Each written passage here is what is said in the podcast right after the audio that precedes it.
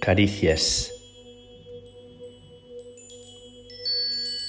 Compuesto el 19 de octubre de 2001, el día del cáncer de mama, dedicado a todas las personas que quieren por debajo de la piel, más allá de las apariencias, que saben mirar el corazón, más allá de las ideas,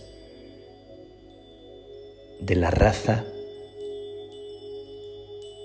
las personas que son capaces de, debajo de las arrugas y, y de la pobreza y de la aparente fealdad, descubren y miran como miraba Jesús el corazón y la belleza que hay que rescatar y saben bendecir. Caricias del libro Amanece en Malpica.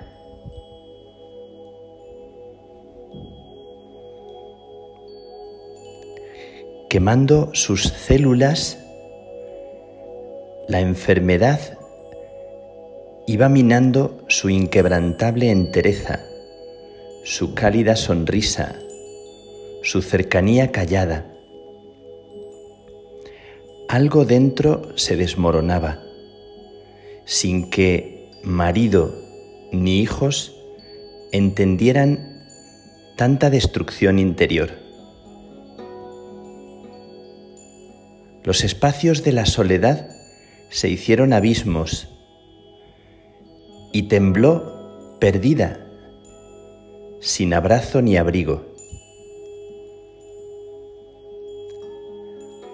Cuando el hueco de los pechos fue solo una cicatriz y se escondía de él en la cama, sintiendo que la ternura se escapó por las fracturas de cuerpo y alma, entonces entonces fue cuando le conoció de verdad. Después de 25 años durmiendo en el mismo lecho,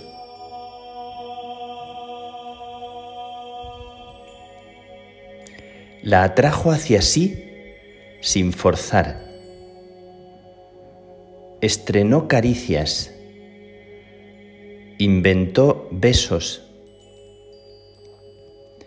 Rellenó los huecos de la enfermedad con su paciencia de niño jugando sin prisa en la arena.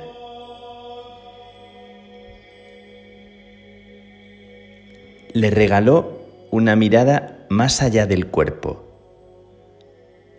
directamente a su alma turbada y malherida. Allí la alcanzó como nunca. Y ella poco a poco se dejó abrazar, se dejó estrechar. Nuevamente resurgió la ternura, como una yegua recién nacida, como el brote de una higuera anunciando vida. de aquel encuentro dieron a luz otra vez una criatura distinta, una vida tan nueva, con la belleza de las cosas que los demás no aciertan a ver.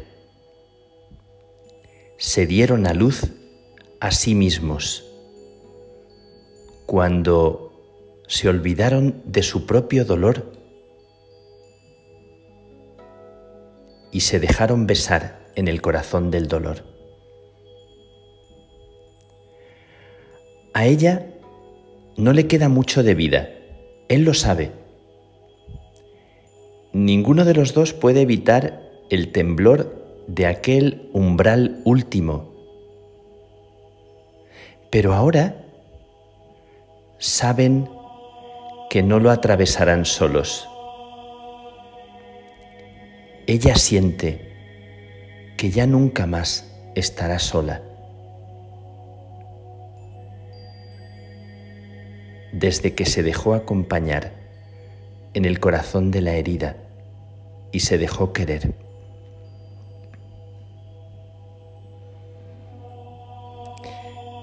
Al día siguiente de escribir este cuento, esto era el 20 de octubre del año 2001, lo conté a un grupo de mujeres. Al terminar de contarlo, una de ellas empezó a llorar y nos dijo a los que estábamos allá, mi madre murió así. Yo les oía reír en su habitación cuando ella,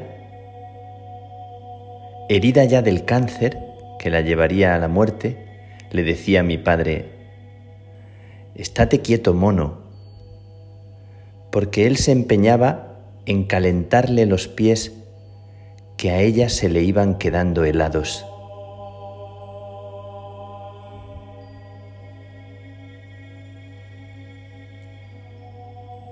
Que el Señor nos conceda estrenar caricias del alma y reinventar la vida